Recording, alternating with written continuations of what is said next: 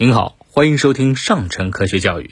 今天要和大家分享的是射电望远镜是怎么诞生的。在古代，人们进行天文观测的时候，由于没有辅助工具，只能通过肉眼进行观测，因此出现了大量像我国琅琊台、陶寺两河流域的月神台这样位置好、视野开阔的观星台。一六零八年，荷兰眼镜商人里波尔塞。偶然发现两块镜片叠加能够看清远方，并且制造出人类历史上第一架望远镜。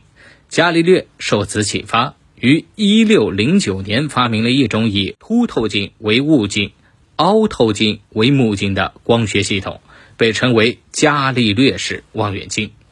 伽利略利用这台望远镜，创造了大量天文观测的成果，发现了。月亮表面大量的环形山绘制了历史上第一幅月面草图，发现了木星的四颗卫星，观测到了土星的光环，天文学从此进入了望远镜的时代。一九三一年，在美国新泽西州的贝尔实验室里，专门负责搜索。和鉴别电话干扰信号的美国无线电工程师卡尔·央斯基发现，有一种每隔二十三小时五十六分零四秒出现最大值的无线电干扰。经过仔细分析，他断言这是来自银河系中的射电辐射。由此，央斯基开创出了用射电波研究天体的新纪元。当时，他使用的是长三十点五米、高三点六六米的旋转天线阵。在十四点六米波长取得三十度宽的扇形方向数。自从央斯基宣布接收到银河系的射电信号后，美国人吉雷伯潜心试制射电望远镜，终于在一九三七年制造成功。这是一架在第二次世界大战以前全世界独一无二的抛物面型的射电望远镜。它的抛物面天线直径为九点四五米，在一点八七米波长取得十二度铅笔形的方向数，测到了太阳以及其他一些天体发出的无线电波。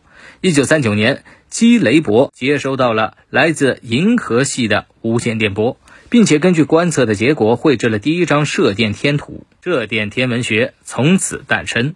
雷伯使用的这家天线是世界上第一家专门用于天文观测的射电望远镜。雷伯也被称为是抛物面型射电望远镜的首创者。射电望远镜是用来观测和研究来自天体射电波的基本设备。射电望远镜与光学望远镜不同，它既没有高高竖起的望远镜镜筒，也没有物镜、目镜。它由天线和接收系统两大部分组成。巨大的天线是射电望远镜最显著的标志。它的种类很多，有抛物面天线、球面天线、半波偶极子天线、螺旋天线等等。最常见的是抛物面天线。天线对射电望远镜来说就好像是它的眼睛，它的作用相当于光学望远镜中的物镜。根据天线总体结构的不同，射电望远镜按设计要求可以分为连续和非连续孔径射电望远镜两大类型。连续孔径射电望远镜的主要代表是采用单盘抛物面天线的经典式射电望远镜，非连续孔径射电望远镜主要是各类射电干涉仪。是以干涉技术为基础的各种组合天线系列，射电观测在很宽的频率范围进行，检测和信息处理的射电技术又远较光学波段灵活多样，所以射电望远镜的种类繁多。比如，按接收天线的形状，可分为抛物面、抛物柱面、球面、抛物面结带、喇叭、螺旋、行波。偶极天线等射电望远镜，为了观测弱射电源的需要，射电望远镜必须有较大的孔径，并能对射电目标进行长时间的跟踪或者扫描。此外，还必须综合考虑设备的造价和工艺上的现实性。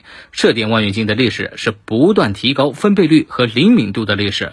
我国五百米口径球面射电望远镜。FAST 的建成意味着我国射电天文学已经走向了世界前沿。好了，今天的分享就到这儿，我们下期节目再见。